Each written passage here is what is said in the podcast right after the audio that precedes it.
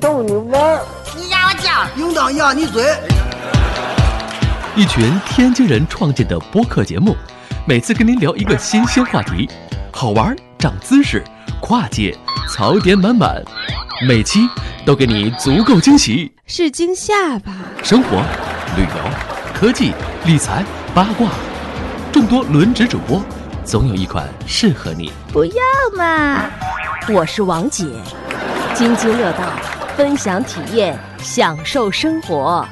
二他妈妈，你快拿大木盆来，我可赶上这波去了。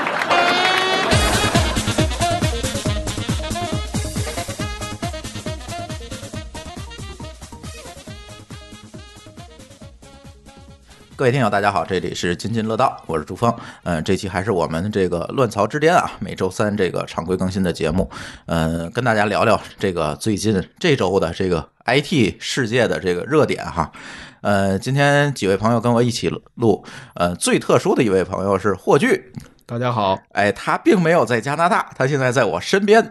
因为这个他呃来北京办点事儿，然后那个下了飞机，我就直接从机场给他薅到我们家了，然后录几期节目再走行踪一下就暴露了。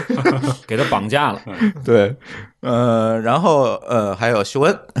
Hello，大家好。嗯，秀恩是来瞻仰霍总的风采的，从对天津赶过来的哈。对对对，对，然后还有君君，大家好。嗯，君君第一次参与我们这个 IT 话题啊，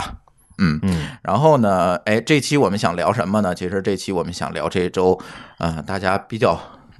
热追的两个热点是吧？第一个热点，咱先从第一个开始说。第一个热点就是说，嗯，iCloud 中国区要搬到这个服务器要搬到国内了。嗯，这个消息呢，在呃整个的朋友圈里也好，这个 IT 媒体上也好，基本上是刷屏了。大家都纷纷觉得这个，哎呦，有两两种态度哈，一种态度觉得，嗯，哎，这个速度问题终于能解决了，哎，这速度问题到底能不能解决，咱再说。哎，有一派说，哎，速度问题终于都解决了；还有一派说，哎，这个我这个隐私哈，我这个数据，嗯，是不是就没有什么安全保障了？呃，有两派的说法。那这一期呢，请到了几位啊，这个有资深的苹果用户，也有资深的苹果黑，然后， 然后大家分别聊聊这个事儿。首先就说这个 iCloud 的这个速度嗯能提高的这个问题，嗯，我觉得我没有发言权，我们要请到一个。离这个 iCloud 服务器最近的人士来讲讲， 对霍炬，你这个 iCloud 快吗？对，这就是离最近的，确实是我。呃，实际上就一点儿也不快。我觉得它这速度慢不是因为网络的问题，就是它就是做的不好，就是这么慢。嗯嗯嗯，你觉得问题在就是说是网络的问题，还是说这个东西他妈的开发的问题？我觉得是开发的问题，嗯因为它在我们那儿，甚至就在我们那儿看照片都挺慢的。实际上，它照片都是放在其他的云服务，是吧？很多啊放在 N- Amazon 的，呃，按对，说好多就据说都是放在亚马逊的，其实也不是说它放在自己的这个服务器里对，面但是就是比直接访问一个 S 三的呃呃照片就慢一些，嗯，而且恢复备份就尤其的慢。我有一次我就记得我恢复备份，最后我都绝望了，我觉得这备份估计坏了，恢复不回来了。然后最后恢复了，我精疲力尽，我就把手机放那儿睡觉去了。转天起来恢复好了，嗯，这就是慢，在北美、嗯对，应该是最快的就是。对，北美一般我们这讲的这个传统印象当中，这个苹果公司在北美，它的这个服务器也应该在北美。我讲一个我的故事哈，我也是中了这个坑了。有一年这个呃 iPhone 更新大更新，应该是七到八，还是说反正是大版本号的更新。然后呢，那时候我在国内，然后过几天呢，我就要去日本。哎，我心想这事儿，我是不是去日本这会快点儿啊更新？然后我就拿着这个手机去了日本，在日本更新，结果更新挂了，就是更新一半儿就没没下来， 最后这个文件，呃，也是，嗯、大概也是放了一晚上的时间，整个的更新过程才完成，并不比当，因为当时好像还没有这增量更新这么一说啊，就是全量更新，所以下那个更新包也比较大，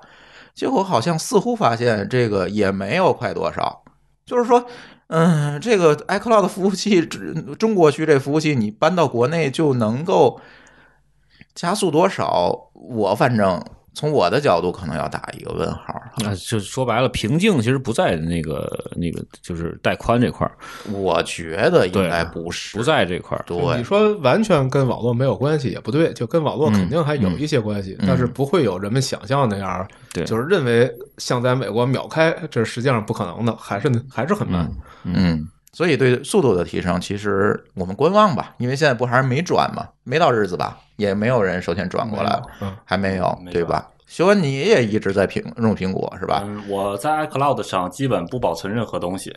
我在 iCloud 上啊，基本上只同步了一个通讯录，其他的我都不保存在 iCloud，嗯因为还是有对安全性吧，嗯，还是有一些的顾虑。嗯，嗯嗯，那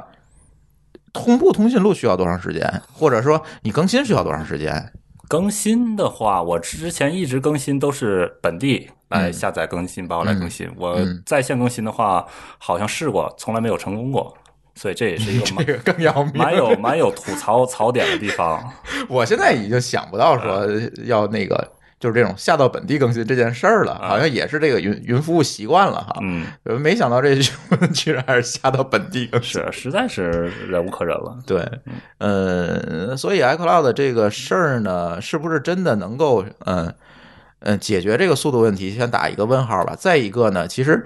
刚才嗯，霍局也提到了，其实在国外 iCloud 这个，嗯，这些文件、这些数据，其实也不是说像大家想象的一样，苹果做了一个很大很大的数据中心，然后把用户的数据都保存在苹果自己的数据中心里，也并不是这样。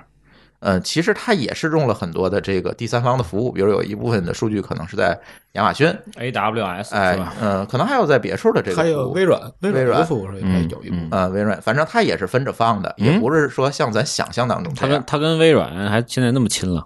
呃，微软云服务做的很好，哦对，很多人用嗯对的。在北美做的还可以，所以有一部分呢还是说放在别的。所以说，嗯，这个话题又回到另外一派的说法，另外一派的说法就是说我放到中国这个东西，嗯，可能就没隐私了，这个可能就可能我这个数据就被随便看了。那这个事儿其实我们之前在我们自己小群里也讨论过这个事儿啊。我抱的观点是，这个事儿可能没有大家想象的，嗯，这么严重，对吧？嗯呃，可能，嗯、其实这里可能要跟大家讲一个这个 iCloud 这个保存数据的方法。按照这个苹果的这个技术白皮书的说法哈，它的数据都应该是加密之后，用密钥加密之后，然后保存在这个服务器上的。然后解密的密钥只保存在苹果自有的服务器，是这样吗？或许，他说是这么说，嗯嗯，对，说是这么说，对对，咱就是说，呃，说按白皮书的这个说法说，所以说这个东西保存在中国，咱不说原因，大家为什么质疑这事儿，咱不说原因，说原因这期节目发不了了，嘿，哎，对吧？然后大家觉得这个隐私可能会受到一定的威胁，或者说可能会被随便的去翻这个东 西。那我可能抱的一个观点是呢，嗯，可能没有这么大家想象的这么可怕。但是霍炬抱的观点呢是是这个事儿还是挺可怕的，对吧？对，很可怕。因为我觉得是因为 iCloud 的它的数据访问频的频率跟这个分类，其实跟其他的服务不太一样，它嗯基本上就相当于，嗯、你从好处说，它是你手机的一个备份或者是追踪，然后嗯找回你手机什么这些功能。嗯你说不好处说，实际上就是你手机的跟踪器，嗯，我是知道你监手控机。各种行为。就是你手机的一个云端备份。对，但他知嗯道你手机各种行为，所以这个隐私问题还是挺大的。呃，如果这个数据它是明文保存的，会发生什么样的事儿？明文保存就相当于你没有个人隐私了，因为你大家手机都是随身带的，嗯你手机各种，但是服务器不是说每个人都能访问到吗？呃，那反正苹果是有是有密钥的，不是真正的端到端加密，嗯对吧？嗯应该我不是端到端加密，对对，它是据一我个的理那解个是对吧？是一个对称密钥加密。对，就不是说我的手机上有有一个密钥，我只能用我手机上这密钥解密我不的是文件，不是这样的，不是对吧？对所以这事儿就是哎一个很大的，给大伙儿普及一下吧，这个加密，什么叫对称加密， 什么叫非对称加密？呃这个可能大家好多同学，即使即使是做技术的同学，可能也也不了解啊。正好借这机会给大家聊聊呗，这个嗯加密的方式对你安全的这个影响。呃，就是我们我们比较用通俗一点的语言说啊，就是说解密的这个密钥存在在谁手里？如果是每一个人都有一个密钥，呃，这密钥是你自己掌握的，那这种就算比较安全。嗯，就是这个密钥别人不知道，哎只有我知道。对这种就比较嗯安全，但是也就是相对的，因为你自己、嗯呃在使用这密钥过程中，其实也有很多方式能让你泄露它，然后这要看具体的产品设计，就只能说理论上，嗯、它比它相对安全一点儿。嗯嗯，理论上都有风险，理论上都有风对险，关键就是这个对密钥在谁手里的问题。那现在按苹果白皮书的说法，就是它这个它用 AES 一百二十八位的 AES 去加密，那这个呃密钥其实是存在苹果的这个它自己的服务器上的，按它的说法。嗯那实际上，那这个密钥其实呃除了你之外，别人也能看到。那是不是能够看到，其实就取决于嗯、呃职业操守或者法律上的问题了，是吗？对，其实，在上一次就是苹果跟 FBI 打的那场官司，嗯就是是加州的那个枪击案嘛。嗯然后当时的问题就是，他手机上的数据 FBI 拿不到，但那时候我们已经知道的是，云上的数据其实已经拿到了。对，因为只要有密钥就能拿到。对，这嗯个时候因为有法庭的指令，所以呃呃，他一定能拿到，嗯啊，苹果就会交给他。但是手机上的没同步到云上的，这个他当时据 FBI 的说法说他没办法，嗯嗯，所以我们是不是可以理解，就是我手机上的这个数据加密是有一个私钥的，那这个私钥只有我自己知道，别管是用指纹形成的私钥，还是说我用密码形成的私钥，那这个私钥只有在我自己的手机上。我才知道，别人拿来之后，如果没有这个相应的这个我自己的这个密码或者指纹的话，你是打不开的，对吧啊，？对对，就这个意嗯思。，然后如果你传到云端了，情况就变了。那云端的东西是通过一个你和苹果都知道的密钥去加密、去保存。那么这个时候，如果苹果怂了，把这个密钥给了第三方，那你的这个隐私就暴露无遗了。对。现在就是这些，因为在美国实际上就是这样的，这个已经嗯发生了。他虽然他是说按照呃司法部门的指令去做这件事儿，嗯啊，那但这中个国的司法部门照样也可以发出指令解密位于贵州的你的数据啊。呃对，所以实际上不是说你对苹果信任不信任，你是对执法部门信任不信任。对，其实是这样一个问题，所以大家要注意啊，这这是一个呃现在比较关键的一个点，就是你存在云端的这个东西，这个密钥不是只有你知道，而是苹果也知道，而且苹果知道的是这密钥的明文。对，就实际上我觉得苹果的声明它是故意在模糊这件事儿，嗯它就只说我们是加密的，但它并不说实际上这个加密是什么样的，在什么条件可以解密。对啊、这件事儿它不说清楚，但你不说清楚这个加密的逻辑是什么样，解密的逻辑是什么，你只说我加密了，这个是没有意义的。嗯嗯，哎，提到这个隐私问题啊，我想问问两位，嗯、这个引号的小白用户啊，嗯，你们关注这个隐私问题吗？就是说，你们是不是会时常担心我手机里上传到云端的东西会被别人拿走？我上传到云端的东西只在两个地方，一个是 Dropbox，一个是 Google 的 G Drive，这两个地方我还是放心的。为什么呢？谷歌不说了，谷歌这个咱们都知道，嗯，还是可以信任的。Dropbox 它也是这么多年的口碑了，嗯，那你怎么证明 Dropbox 没有被入侵过，或者是呃没有泄露过呢？嗯，比苹果靠谱，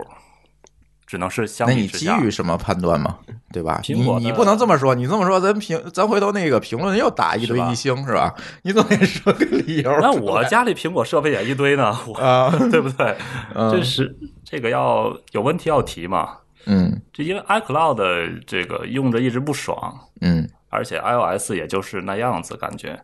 所以，所以我感觉，嗯，既然有更好的，为什么要用 iCloud 呢？嗯嗯嗯我可以把它我的相册、我的文件全备份到 Google 上去。嗯嗯嗯，来，君君，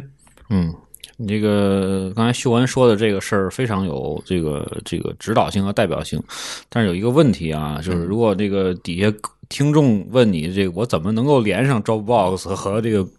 Google 哎 Drive，、这就有问题 了，这就有问题了。这就有问题对，了。所以是说，对于我来说，其实就是我会分两种，嗯一种是无关紧要的，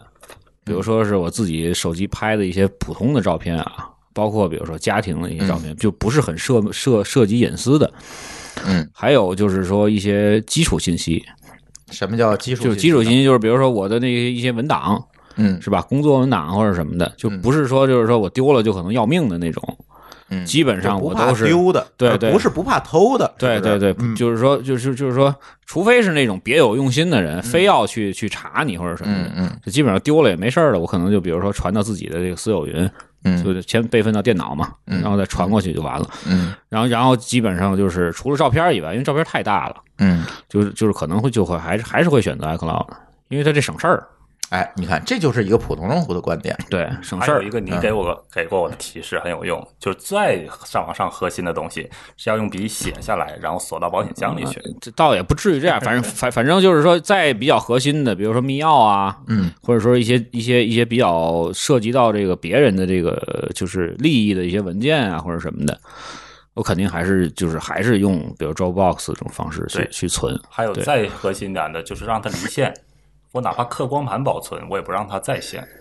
嗯，光盘这个事儿但现在是也光不好盘对，你数据会丢啊，会会丢加密啊也不。好，也不好，不是还是我的意思是，你光盘会坏哎，，光盘会坏，我有是啊我有备份的。还是存到自己私有私有云里边比较嗯比较好一点。嗯，或者像像像像像朱峰跟那个霍炬似的，就是互相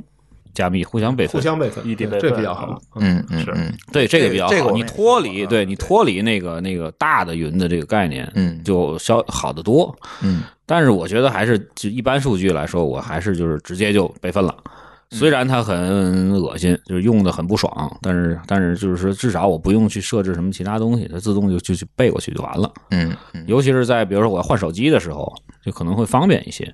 对，所以你的裸照也不会放在 iCloud，呵，我也没裸照，是这个概念吗我也没裸照，我只有我家猫的裸 照。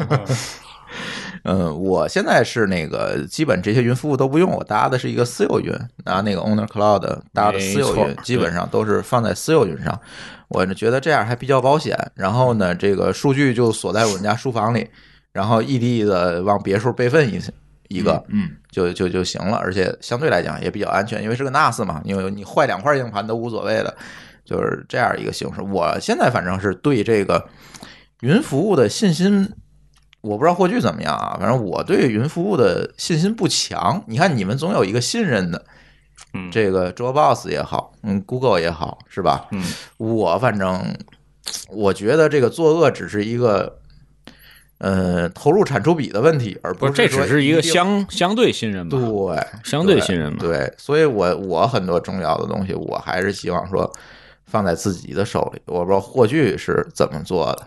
我咱们俩是一样的，我嗯也都是，我除了要跟别人共享的之外，我一般是不用公有云的。嗯呃，倒不完全是隐私的问题，因为公有云实际上用起来成本太高了，它的呃那个它啊是是那容量大了之后的那个价格涨幅太大了。，对，咱俩要存的裸照比较 多，是吧猫猫的裸照比较多。猫片儿，对，猫片儿、啊 嗯嗯，嗯，所以现在不好说这个云的这个，因为嗯这个 iCloud 的事儿不想深谈啊，深谈这节目在国内发不了，嗯，所以大家就领悟一下吧。反正，嗯，就我来讲，我不太信任库克时代的苹果，对吧？啊说完了之后又被打一星了。嗯对，但是这个确实是，无论从这个，你可以说最近厨出子的，嗯嗯，这谁谁不知道啊？这这个从最近的这这些苹果爆出的这些事情来看，我也觉得这个公司可能就是慢慢的变成一个。嗯，世俗化的公司了，是吧？我为了追求商业商业的利益，说的说的跟现在是宗教化的公司，世俗化的公司。呃，反正就是一个普通的公司吧，反正慢慢的就变成这样。它更追求利润，呃，追追求我的销量，追求我市场的扩大，然后可能其他的东西它可能就并不在意了，无论是从体验上，还是从这个问题的解决的态度上，是吧？我觉得这几年大家大家都有目共睹吧，嗯嗯，没错。所以基于这些事情，可能对他就不是特别信任了。但是这件事情，我们又说回来，这个云服务可能会被这个执法机关调取的问题哈。你的这些数据，别管存在哪一个国家，可能你都避免不了这个问题。反正不是中国的执法机关调取，就是美国的执法机关调取，对吧？所以在对公司的信任层面上，还有一个对执法，刚才霍炬也提到，对这个执法机关的这个信任度的问题。所以这个你就要做出一个恰当的选择。如果两个都是负分儿，和一个正一个负，或者是一个负一个正，那你怎么选吧？对啊，对吧？无非就是这样一个问题。但总的来讲，我会把云服务倾向于是一个不可信的一个状态。对，其实不光是这些，就除了隐私之外，还有一些技术上的疑虑。就这一嗯次，因为很多用户在想换区嘛，就要把所有照片下下来，对对对然后注一个美国账号传上去。嗯，然后在这个过程中，就很多人发现有些照片读不回来了。那么大家一直都以为说云服务 你放在 Cloud 上的数据应该永远能读回来，这才是我放上的原因，因为我本地可能会丢，云上应该不会。但实际上并不是这样啊并不是这样，嗯还是会肯丢的定。不是这样。嗯，我的存在备忘录就是存在 iCloud 上备忘录就丢过然后写的是比特币的私钥嘛？啊，不 是私钥，写的是写的是那个上次那个上 Dive Fest 的那个主持稿，嗯，写了啊，对，写完了，你嗯然后之前有一期节目说过这事儿，不是那 Note Note Notepad 加加，嗯他后来出现问题之后，把他 整个你看他用这东西，我得把老高老高带上，你还是用苹果东西稍微可信点儿我觉 得。后来传到那个 iCloud，我们一直觉得他是故意的。 我也觉得是早故就意。丢了，嗯，很气人，嗯，过去你继续。对，就是这，因为很多很多用户在这一过程中就发现，反正比例也不大。比如说你有个几千张照片，有那么几张读不出来啊，这个还是很多人遇到这情况的。在最近，嗯，但是我们自己架私有云呢，像我跟朱峰，我们至少可以保证我照片肯定能读出来。对，嗯对，主要是你传到公有云上之后，你怎么证明你有过那张照 片？啊，对啊，你怎么证明？你投诉都没法投诉。 对你根本没法办，因为你没法复现这个错误。对嗯对我不是说再传上一个又丢了，它并不是这样，它是随机的一个事件，所以这个事儿你就你就很难弄。嗯嗯，也许它并不是真的丢，它可能在某个数据中心里还有没调度过来 hash，呃，只是你被 DNS 分到这一台上，这一台恰好坏了，嗯你读不出来，但你这时候你没有办法。我要自己私有云，我知道我家坏了，我去珠峰那个备份的拿。嗯但是苹果这个，它也不告你原理，也不给你这个自己选择的机会。那可能你在美国这镜像坏了，在加拿大的镜像上有，嗯嗯嗯那你还是拿不到。嗯对嗯 其实我现在还在用百度云，虽然我非常恨这个公司啊，啊嗯，但就是是它快，不是快的问题，因为我们要家长共们享家长们要共享很多的这个学学生的学习资料，啊，这个我就不说存的什么了，要不然会会有很多公司告 我，就是有大概有两千多 G 的这个啊两个 T 的这个学习资料，啊，那这些是资料呢是是是，比如说有一个人拿到之后，会会迅速的分发到十几十个家长的那个那个那个那个什么，啊，然后呢，这个就不怕丢了嘛，对吧？这你要是在加拿大就会被告啊。对啊， 所以在中国这个还是有一定的这个优势，就在这儿，嗯嗯就是就是用就是专门是是干这个事的，嗯，那上面什么都不存，全都是这个， 明白了。对，明白了。哎，呃，再有一个呢，我其实我在这个事情的这个为什么这 iCloud 的数据放在贵州，我其实这个事情我也是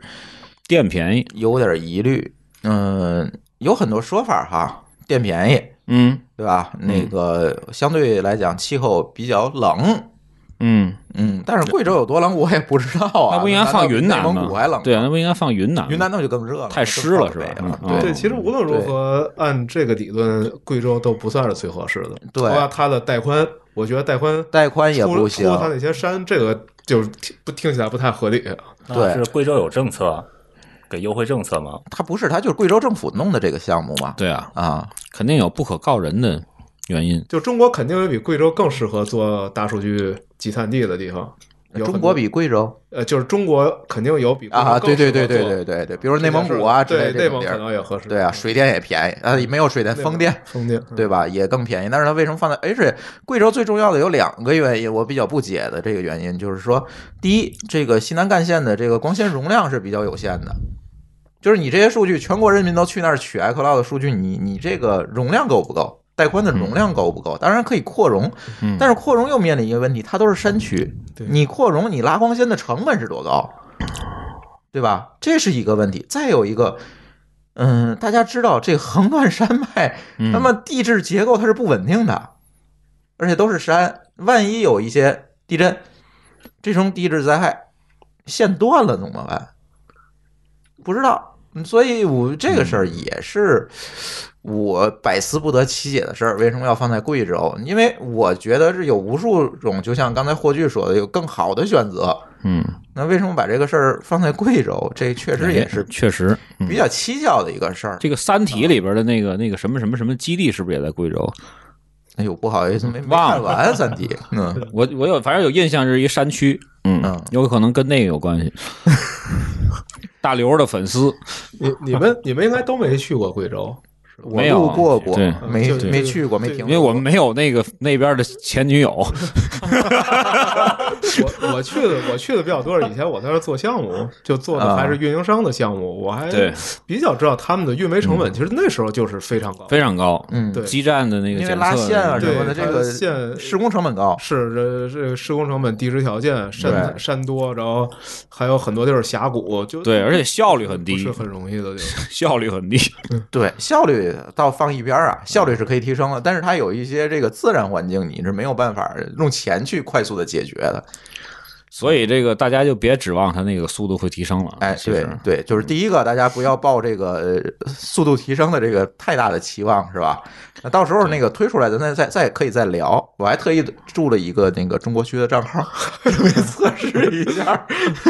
然后第二个呢，我觉得，哎，关于这个隐私和数据安全的问题，刚才也给大家提供了一个。这个参考的意见，咱不说啊，应嗯该怎么样，对吧？提了一个参考的意见，决定你自己去做，对吧？嗯对说多了节目没法发，是是， 对，哎你怎么上的周 box 呢？然后你猜，哎你猜，你 猜，嗯我们主要是用气功，行， 就差不多就这意思。啊对，还靠其这实事儿，嗯其实你们说完之后，我就有一个有一个一个想法啊，就是普通用户来说啊，这个嗯这个担心这些东西，其实就就是没没有什么意义，因为本身你选择就很少。对吧？嗯啊对你可用的其实就很少，你你你你换到百度云可能还不如啊 iCloud，而且最终你能用的云服务一定都在国内，对对百度云没准哪天你你不买它那会员，它就给你整个把你把 你那个文件夹就删啊射 了，程不公是？开，这 就不该所以毛 说片 儿，所以说这个这这事儿就其实就是就是在这个圈内，咱们技术人员就或者除非什么像我们俩这样自己对对全自己架，技术人员之间的这这门个。槛还挺高的，说对这实门话，槛普高普通人就是自己我觉得在家里架这个就是 NAS 的，其实还是现在还是有一些的，对嗯吧？听完王大夫那期节目，对我对看了一还下是有这些嗯我听众反馈，好多人因为听那期节目弄了一 NAS，，对，所以大部分人做到这一步就已经还可以了。嗯，但是对他们就算自己放雷纳斯，它实际上它的可用性和和安全性安全性呃可能还不如 iCloud。是，是啊，对但但但是从这个数据自己数据的这个这个保存啊或者什么上面，还是有一定的这个这个进步的。说白了，嗯比你用这个滥用什么这云那云那云的这这还要好一些的，其实嗯嗯，对吧？iCloud 其实主要就是方便，对是这吧样虽然它很对慢主。要就是方便，对，内置的嘛，对吧？你也没有更多的选择，当然，对于安卓用户来说，现在现在很多用户也转安卓了嘛，那就安卓安卓用户就没有这方面的事儿了。哎，什么时候美国来个反反反反垄断法，然后把 iCloud 和苹果拆了？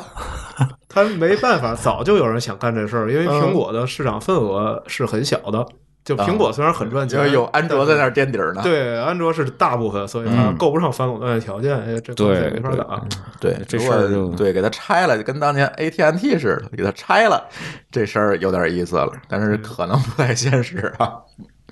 呃，行，iCloud 这事儿聊到这儿啊。第二个，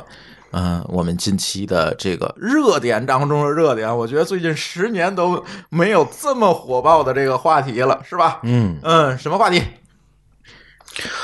这个区块 链，不是我说的 啊。对对对对，这事儿必须得由我说出来，因为我是完全不懂。对，对，呃，区块链最近确实是太火了，有区块链衍生的这些东西，嗯呃，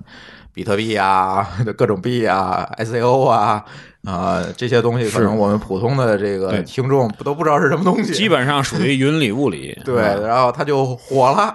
它就火了，然后呢，这个由此产生了就是很多很多的这个，嗯，坊间热议是吧？这个包括那天我和舒淇坐地铁看一篇这个区块链的文章，然后比特币的文章，然后旁啊 边那大妈都凑上来问：“哎，这比特币怎么买呀、然后我们俩就惊了，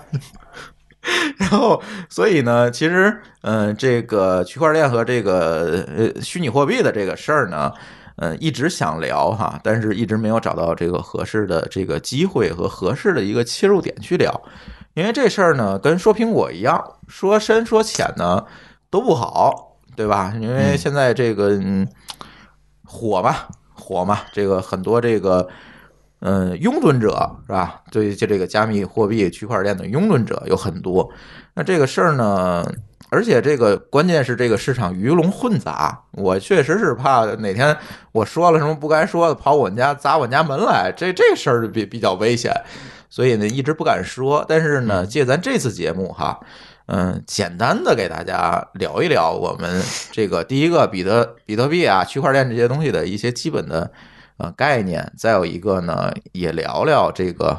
我们几个人吧对这个东西的一些观点和看法。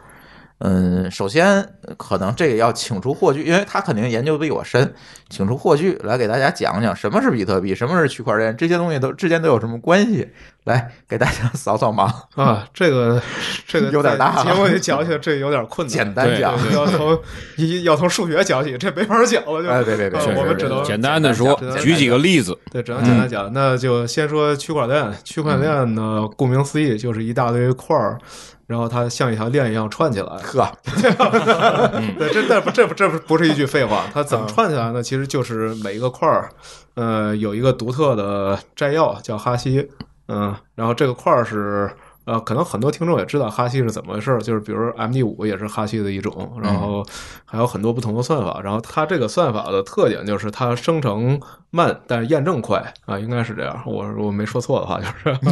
我们也都有点太虚多啊了，对这概念太多了。呃，对，然后呢，它用这种算法来给一个块儿生成一个摘要，然后呢，下一个块儿里嵌上上一块儿的摘要，嗯，然后你这样就可以想象它像一个锁链一样，就是每一个新的块儿都记上上一个块儿是谁，嗯然后这样就连起来了，嗯嗯，然后它用这种大家用来挖矿的方式来生成这些块儿，然后这样就是一个。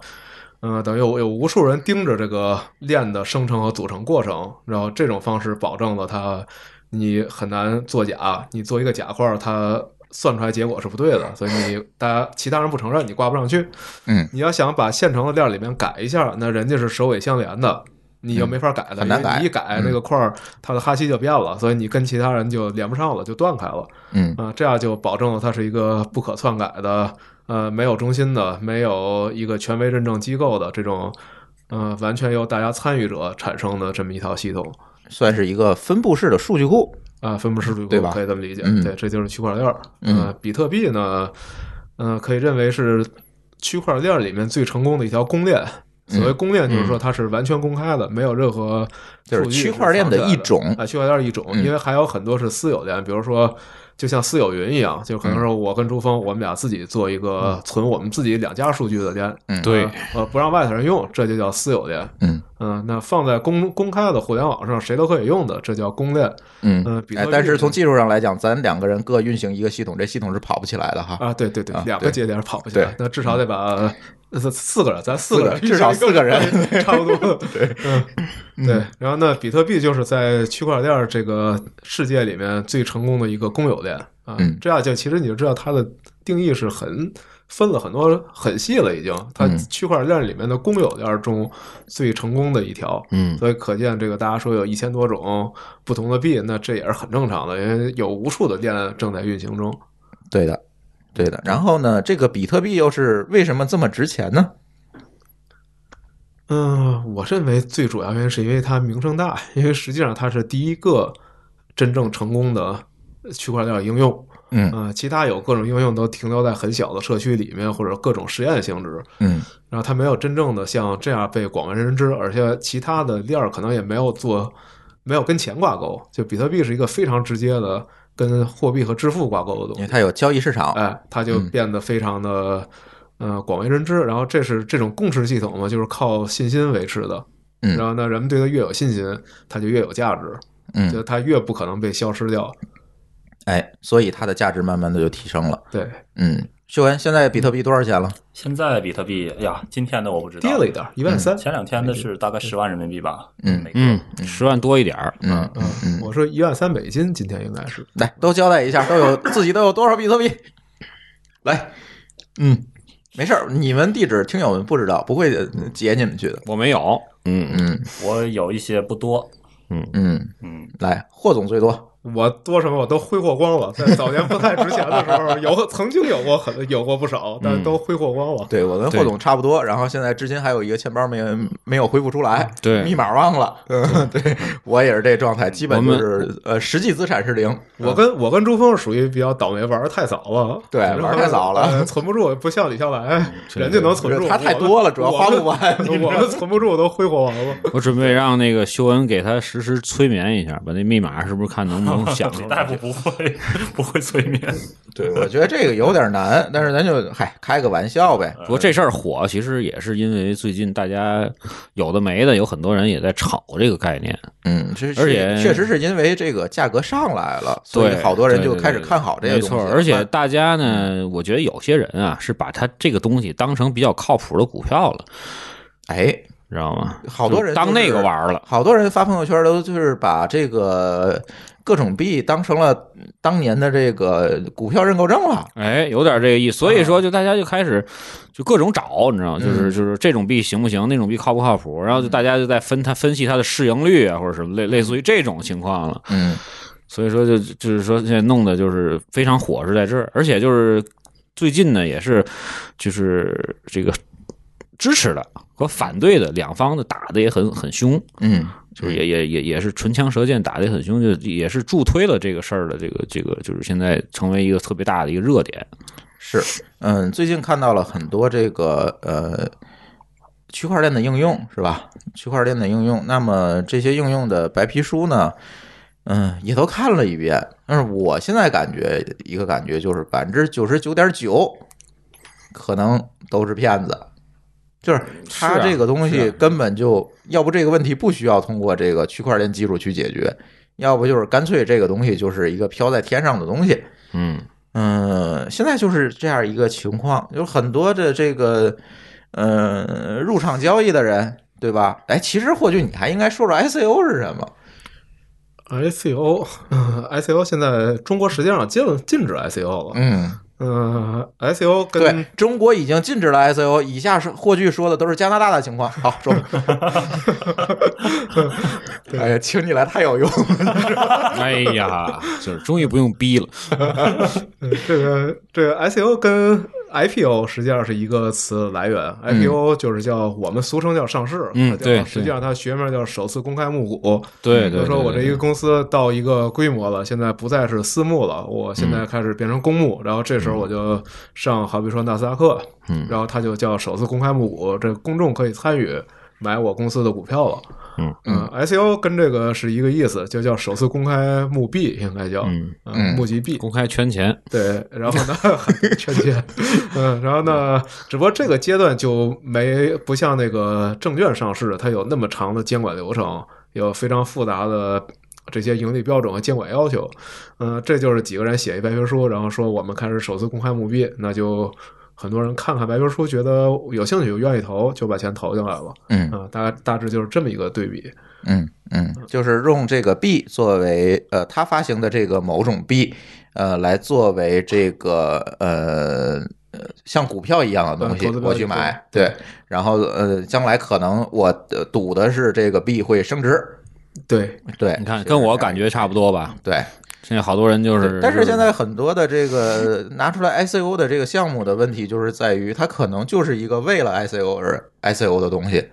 我看了很多，可能都是这种东西。现在很多创业公司也是为了 IPO 而 IPO 啊。但很多人是为了投资而创业啊，对对吧，啊，是啊，这件事儿，这这这个，嗯但是问题就是说，因为这个东西呢，技术上可能是有一定的认知壁垒，就会导致了很，而且没有监管哈，没有监管。目前来讲没有监管，所以就导致了很多的这个所谓的带引号的韭菜入场，嗯，嗯，这里就会出问题了，这里就会出问题了。我们说的都是加拿大的情况啊、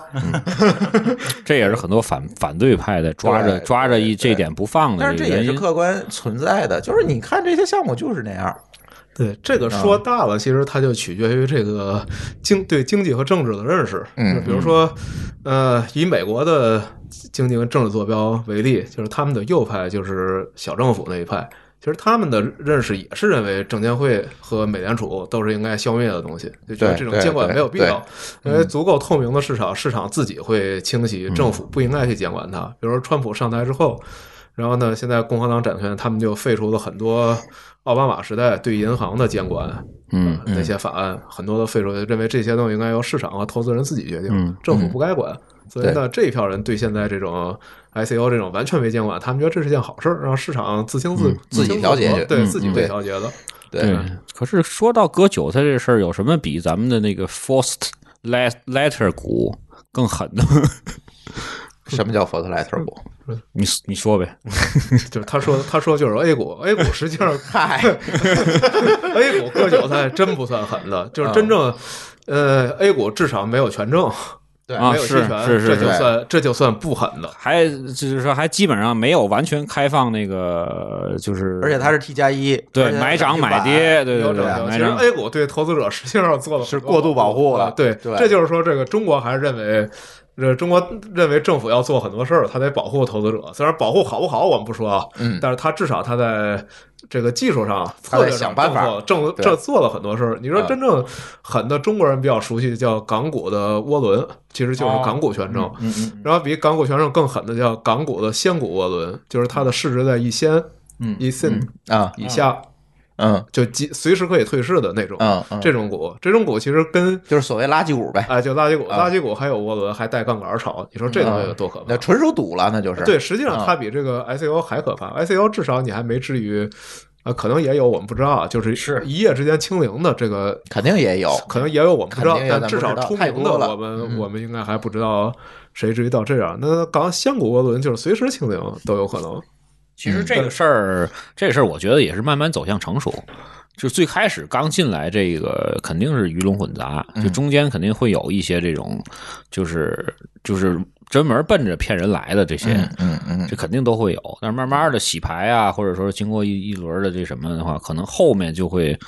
越来越正规。就嗯大家其实为什么现在比特币能够涨到这么多，其实也是因为它的这个公信力的话，相对来说是最强的。嗯，还是因为它是最强的，还是说因为它是最大的，大家认知最广泛的？就是最大的，其实也就是说大大家参与的多嘛，所以说它它它的风险就会平均摊嘛，嗯就这个问题嘛，大家都不希望它出事儿嘛。嗯，但是这里就会有一个问题啊，如果是我们就基于这个，嗯、小政府的这样一个呃政治立场去看这件事情的话，那如果是说，嗯，加拿大啊，这个渥太华市朝阳区的某某些群众啊买了这这个参与的这个 ICO，然后赔了。投了呃一百万也好，一千万也好，第二天变成零了。那如果这些朝阳群众们去渥太华市朝阳区政府门口上访去，这事儿怎么办呢？那因为他得到的信息是不对称的，他可能会把这个事情迁怒于这个政府的监管。那这个时候又又该做如何对待呢？对，其实就在各国嗯都有这问题，在除了中国，啊，除了中国，好，在在我在我们那儿，这就是可能会上升到这个一个政党的选票问题，嗯就是大家大家觉得你无能，呃，然后你就丢选票。实际上就是我们加拿大当然不算是一个右派小政府国家，加拿大其实是一个偏左派的比较中大型政府的国家嗯。实际上加拿大管的不，我说的是渥太华市朝阳区 啊，是是是，啊啊大家都明啊白，都都明白。 对，但实际我就是说这件事儿啊，实际上嗯各个政府出于各个不同的立场，嗯和呃原因都在管这件事儿。比如嗯我们，我之前想投一个项目，然后呃，那那他这边是腾讯参与的，所以他不让中国公民投。嗯呃，这不让中国公民投的原因就是你说的这个朝阳 朝阳群众呃会不会、啊会不会啊闹事儿？然后我也想无所谓，反正我加拿大居民嘛，我是用加拿大居民身份投。然后嗯在我准备投的前一天，然后发了一公告说安大略省居民不 能投。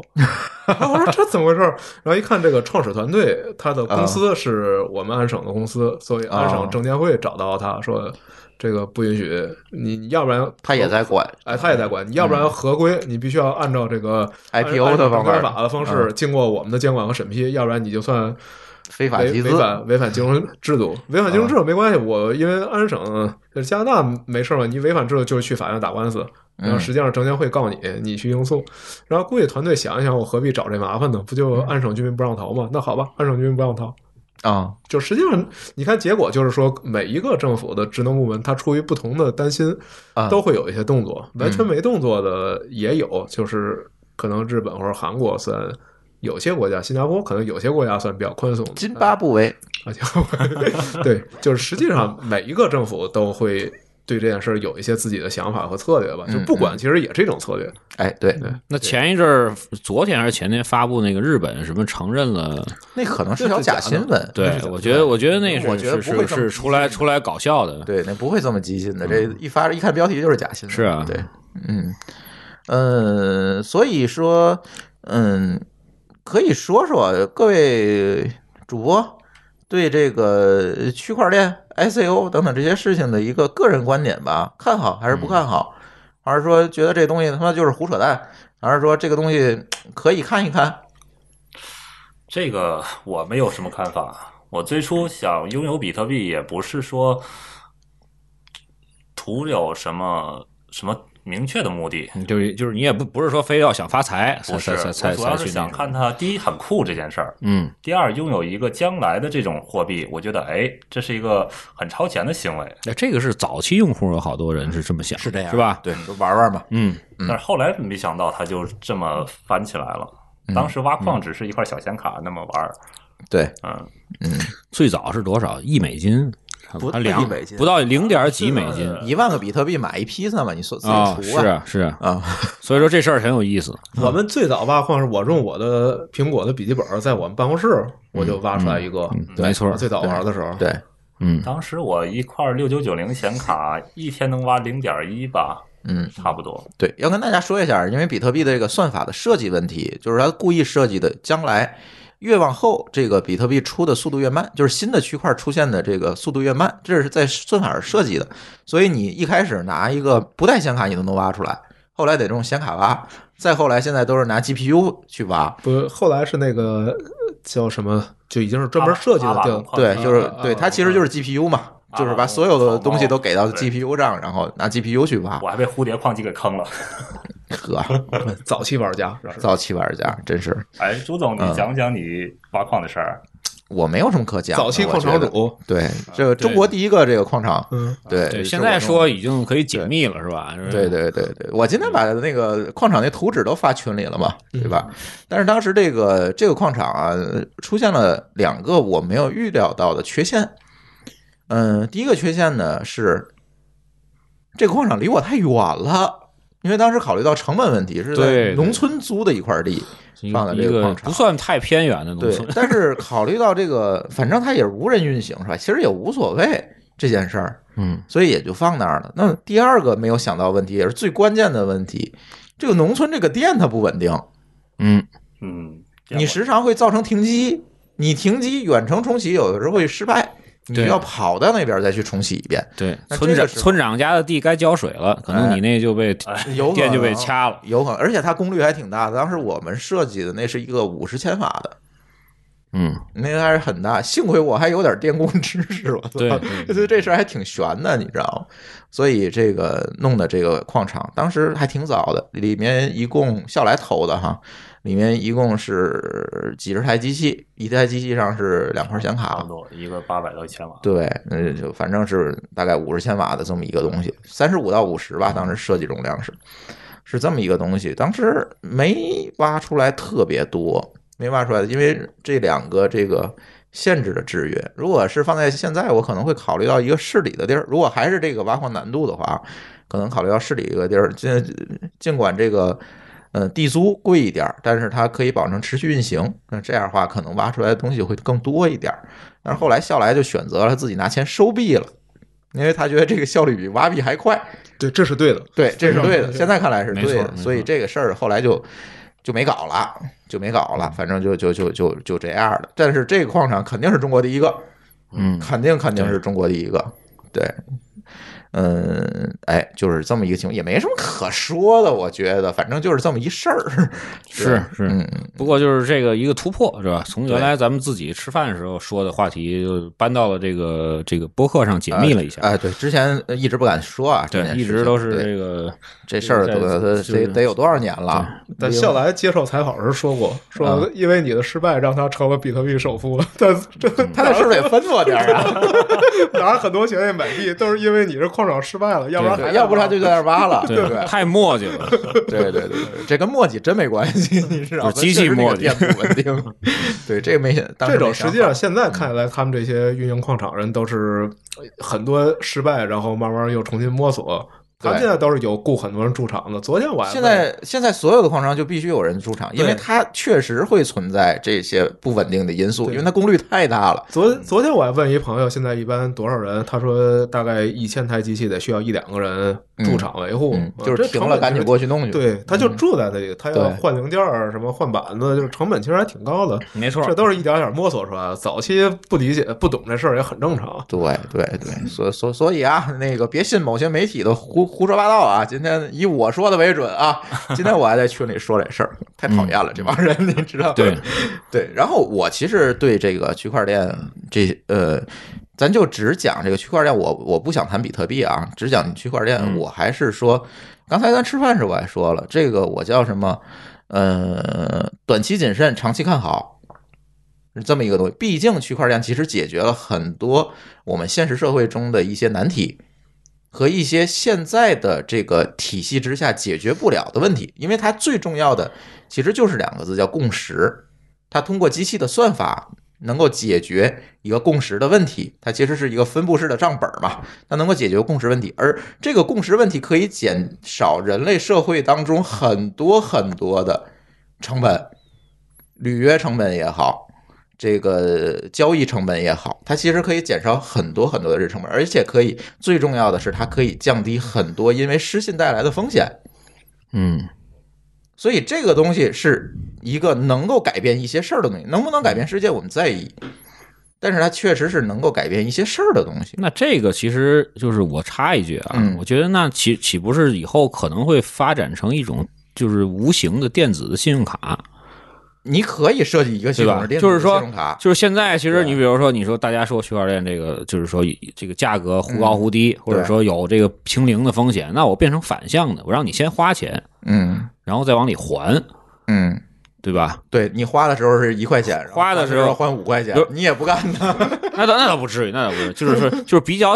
比较低的一个利息吧，或者说就是你花的时候有大概得有无数人，就是说知道你花了这钱了，对，但是啊你想它赖账的话赖不掉，对，其实它解决的是信用卡欺诈的问题。是啊，它解决的并不是一个还钱的问题，我觉得还钱是还钱这事儿，最后他就不还，你还是得回到现实世界。哦，对对对对对就是但靠那个呃，但只是好的是这个证据，证据摆在这儿了，不像过去是啊是啊是啊可能很难。嗯，对就是说我让你信用变成变成负的嘛，对吧？嗯你你以后干什么都干不了了，你可以不还这钱，对吧？对对吧嗯，大家这个就是说，你如果在一个比如某某个区域，哎对你吧这？你这想法什么时候 ICO？也行，这个我回去想想，嗯反正我比特币这个事儿啊，我不看好。嗯，比特币本身啊，这个事儿我不看好。为为什么啊？比特币的这套系统，它应该是一个最早的，就是刚才这个霍炬说最早的一个公有链的一个应用，但是它其实有很多的弊病和弊端，这里不多说了。但是比特币这个东西现在为什么到到了这么高的一个价价格，不能叫价值，到了这么高的一个价格，我觉得这里炒作因素可能占多，这是我的个人观点啊，炒作因素占占多，所以这个风险我觉得从我来讲，如果你现在让我买十个比特币，等着来年升值这事儿，我可能不会干。我更愿意把更多的精力和这个财力投入到一个区块链应用的这个研发里面呃。现在这个嗯行话，你这叫链圈儿，人那个嗯叫币圈儿。哎，对，这是对两个对圈儿，哎而且而且其实不要那个拿这个比特币的这个事儿去衡量区块链的这个概念，而且我觉得它把其实已经嗯，孤就是独立出来了，哎就是它是一个金金融体系，或者说怎么样呢？就是大家去炒它，或者去去期望它能长得更高。嗯对，跟区块链这个事儿其实已经相对的比较独立了。而且最有讽刺价值、呃讽刺意义的是什么呢？如果你比特币就像很多人说的是要那个打破传统这个法币的这个主导地位，是吧？我要嗯取代传统的法币，那好啊，那你为什么要跟法币的法币的汇率挂钩呢？对你，你说起这个，我最近我有一个想法，不不知道对不对啊？我可以先说出来，这嗯将来可能过上一一两年，我们就知道对不对了。嗯，我觉得现在看这个区块链行业的价值，嗯实际上应该看这个 ETH 对 BTC。哎，我同意就是，以太坊我我对我同意，对，要对看这一条曲线，嗯以太坊嗯对比特币的曲线。对然后这条曲线是从去年年中开始一路上涨，一直到嗯现在还在往上涨。嗯这个我为什么认为这么看呢？是因为以太坊，呃，以太坊也有很多问题啊。我我这个这个前提先放在这儿，不是说以太坊是万能的比特币好，这不嗯是。但是以太坊至少代表着试图解决应用对的问题的，对对对它对往应用方面走了一步，没错嗯所以以太坊看上涨，证明有更多的人在做应用，或者更多的人在 ICO。是，对，然后那跟比特币这种存币这是不一样的事儿，所以我认为这个上涨是一件好事儿。嗯嗯嗯嗯，要不要再给大家讲讲以太坊啊？ 哎呦，这个讲起来好， 又又要讲很久。以太坊呢，五句话也是一条五句话 好，也 是，呃，五句话就这样。因为比特币里面呢，在每一笔交易里面曾经有过一个签名消息字段儿，嗯就是你可以在里头附一小段消息，它最早是用来做转账留言用的这个意思。嗯嗯然后后来就有聪明人想呢，我能不能把它这个消息放一段石油进制数进去？嗯然后呢，这当然是成功的了，只是比特币它的长度有限，所以呢，有人就想，如果我不限制它，把它放到足够长，嗯然后那我这石油进制就可以变成一个可执行代码了。嗯啊、那把代码放进去，它又在这个链上是不可变的，那岂不是就能做很多事儿？ 就变成然后了智能合约。对，这就成了智能合约。嗯然后这个一个在加拿大闲的没事儿的俄罗斯人，然后就叫现在叫 VB，就是以太坊的创始人，嗯嗯，然后他把这东西做出来，就他在用这个他存的这十六进制呢，是他自己写的一个虚拟机的代码，嗯，就是一个运行在区块链上的虚拟机啊，这就是以太坊。嗯，用了五句话吗？正好。差不多吧。嗯对，呃，哎，这个这段代码应该叫链上的键是吧？我我印象当中，就是说它这个编译成这个十六进代这是代码放进去之后，这个东西好像是叫键，忘了，叫键吗？不，不叫键吧？不知道。反正就是这么一个东西。所以，呃，以太坊在这个是一个发展的更面向应用发展的这么一个公有链。对，它解决的实际上是我怎么把公有链的刚才我们说的这种共识体系啊等等这些问题能够落地成一个应用，它是照着这个方向去做的。对，所以呃从我来讲，可能更多的也是在看这个以太坊上的一些东西，对，然后更以多一点太儿以太坊现在有一个特别成功的应用，嗯就是 ICO。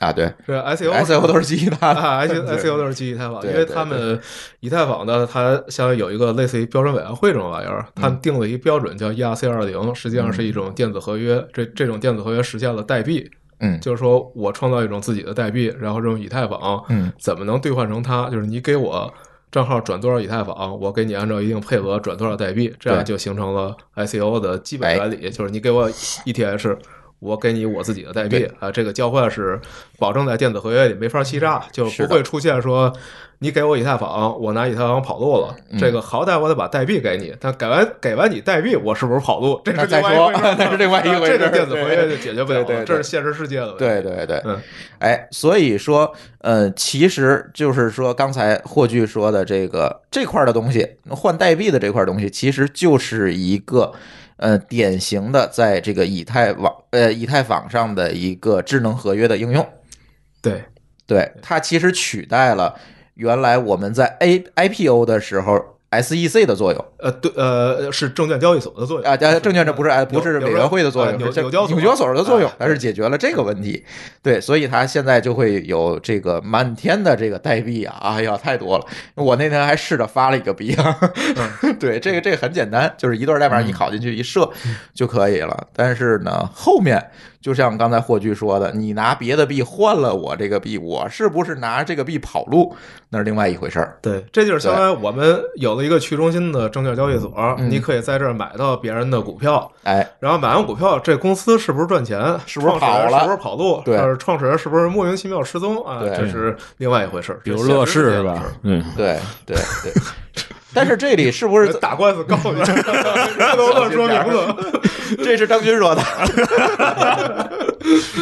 对好好， 对，然后哎，那是不是以后智能合约还能发展出来对这些行为的一个制约？就像我们呃这个证监会的作用，通过一个智能合约去解决这个问题，我们再说，我相信还是有一些解决方嗯案的。但是现在来讲，大家没有动力干这件事儿， 说白嗯了，我觉得早晚会出现去中心的 SEC，对去中心的信用系统是早晚都会出现的。对对对，所以呃从我的观点来看，我还是长期看好这个事儿，这这是结论，对长期看好。但是短期呢，我可能不会参与任何的这个 ICO 的这个交易是吧？交易。对，嗯我觉得我看不懂，你可以或者说研究里边东西，但是或者说不我会还没找着不会我能进行交看易懂。的。 对，这是一个问题。那看了很多，我就我我就绝望了，就没有靠谱的。对，对，可能可有，能但是很少。可能朱总可能从明天开始，一共持续一个月发了一百个代币，一百种代币，然后都没研究出来，对然后我也想然后都都给清我没零像了你， 们 ICO 都给清零了。对，行，呃，或许你说说你对这个，我觉得，嗯、你可能比我呃研究的更深，可能对这个事情就更有信心一些啊。呃，我我比你应该更看好很多。呃，我嗯看的白皮书应该也比你多，中文的、英文的都看了很多。嗯然后中文的确实，我看到很多非常不靠谱的，但是也看到了一些还不错的。然嗯后英文的呢，我确实看到了有几个是相当不错的，嗯比如说那个 LTA 嗯是一种币，然后它用的是另外一种原理，不是我刚才说那种一个一个块儿首尾相连嗯的，它那个叫 DAG，叫有效无环图。嗯是一种算法，就是它是一笔一笔交易，最后连成一个带很多个分叉、有方向的这么一个长串儿。然后它用这种方法来做这个去中心共识，就是不是它其实不是区块链儿，但是它仍然可以归到区块链儿一种。嗯然后这个项目也是从一一本儿一份儿白皮书开始的，我也嗯是在那个时候看了他白皮书，但是我是。但是你看对啊，炒币没经验啊，对我也没炒 它，就是对看归对看，对对呃对研究都是技术这样但是没对有炒对的，对所以比特币也没发财，嗯，嗯然后后来这个东西确实现在应该是已经开始有实验网络运行，正式网络嗯最近没关系，运行没有不知道，这是一个很好的技术，对呃解决很多问题，就是很多这种，还有瑞士人做的那种什么农业系统嗯的追踪，就是有很多非常靠谱的项目。啊，那但我是今天问你的那个 Telegram 那个呢， ，Telegram 那个我觉得靠谱，对，Timegram 现在不知道真假，嗯然后是他们是自己是就是语言等等不详看 就是今天看见有了可，能看见有这概念了，对对如果是真的，肯定非常靠谱。嗯，对嗯，嗯，你看啊，这你或许说这仍然能支持我的结论，就是百分之九十九都是不靠谱的。呃，我也同意，我也同意百分对之，九因为十九。成千上万是，你只能是咱只能找出几个靠谱的。对，因为做一份啊白皮书和放一份太智简单能合了约，这个成本太低了。对啊对我对们我们在这 儿说对一高兴说我们搞一播客 ICO，这个我们立刻就可以。没错立刻就可没以错搞没错，所以我我我其实我第一反应就是想，就是咱们做一培训，就是就是发币白皮书和这个这个怎么怎么怎么怎么发行这代币的培训，没嗯对吧没用的，没没有人有时间参加培训。对，现在就是狂热，全民狂热这样一阶段就没用，没用，都去那儿排队买币去了。嗯，对，对，刚才那个舒淇给我传来一个消息啊，说在咱们的公众号里面回复“矿场”两个字，就可以看到中国第一个比特币矿场的内部图纸。好对，好，那、关注我们的微信公众号啊，津津乐道博嗯客，天津的津，道路的道，欢乐的乐，津津乐道博客啊，这个大家回复“矿场”两个字就可以看到了。嗯嗯嗯，首次解密啊，对，首次解密，啊猜到坐落位置的啊，送什么什么什么，对吧？送我们嗯送一个签证吧 送个币，送个币不行， 送送送京津乐道币，对 呀、我我一会对儿，我京津乐道就币发一个，京津乐道币。发对，嗯这个咱们这回这期留言的这个前三名观众，一人送一个津津乐道币。哎，可以。呵，又给我找事儿，我一会儿我睡不了觉了，我一一会儿互联网金融协会就找你了，说说说这币怎么回事儿。 这有点麻烦，我看这段我掐了。嗯，行，我觉得啊，从我们几位主播的观点啊，这个事儿可以看未来从技术角度来讲看好。绝对看好。但是呢，现在大家如果对技术没有特别多的了解，是对这些事情没有特别了解，谨慎入市，咱只能说到这一对，步哈。就别把它当成一个投机的工具。呃，其实我有一个对特别简单的方法，嗯就是你去，呃，别看一份儿。但是现在很多人是连一份儿白皮书都不愿意看完啊就是我对觉得你一个人呃一个人你要想在这个行业里面玩一玩，怎么办呢？你去找十份儿白皮书看，然后如果你从里面看不出九份儿不靠谱来，那你就看看吧。哎，嗯，对，嗯，关键就是它是不是真的用区块链解决了一个现实问题？对，但很多人他没有办法去判断，啊很多人连区块链是解决什么问题的都不知道，这就很麻烦， 就是这个问题。对就所以我觉得啊，这个对这这些东西不了解的同学，先去补课，别着急入市，别着急入市，别着急入 市。对对嗯对，等我那个区块信用卡发行了，你们再入。明儿又得又得找我。 行，然好后的不行，这期节目或者行还有什么要说的？呃，没没什么要说，就是我觉得那天咳嗽写的那篇文章挺好。就嗯如果它真的是一个改变世界的伟大的产品，那未来机会还有的是。别在意这几一一两天，你你对花多花个一两一两天、一两周、一两个月去读读白皮书，把嗯技术搞懂，这不损失什么。哎，对对对对对，嗯，行，那咱这期这个乱曹之间就到这里，呃感谢大家的收听，嗯、我们下期再见，拜拜。再见。拜拜再。见。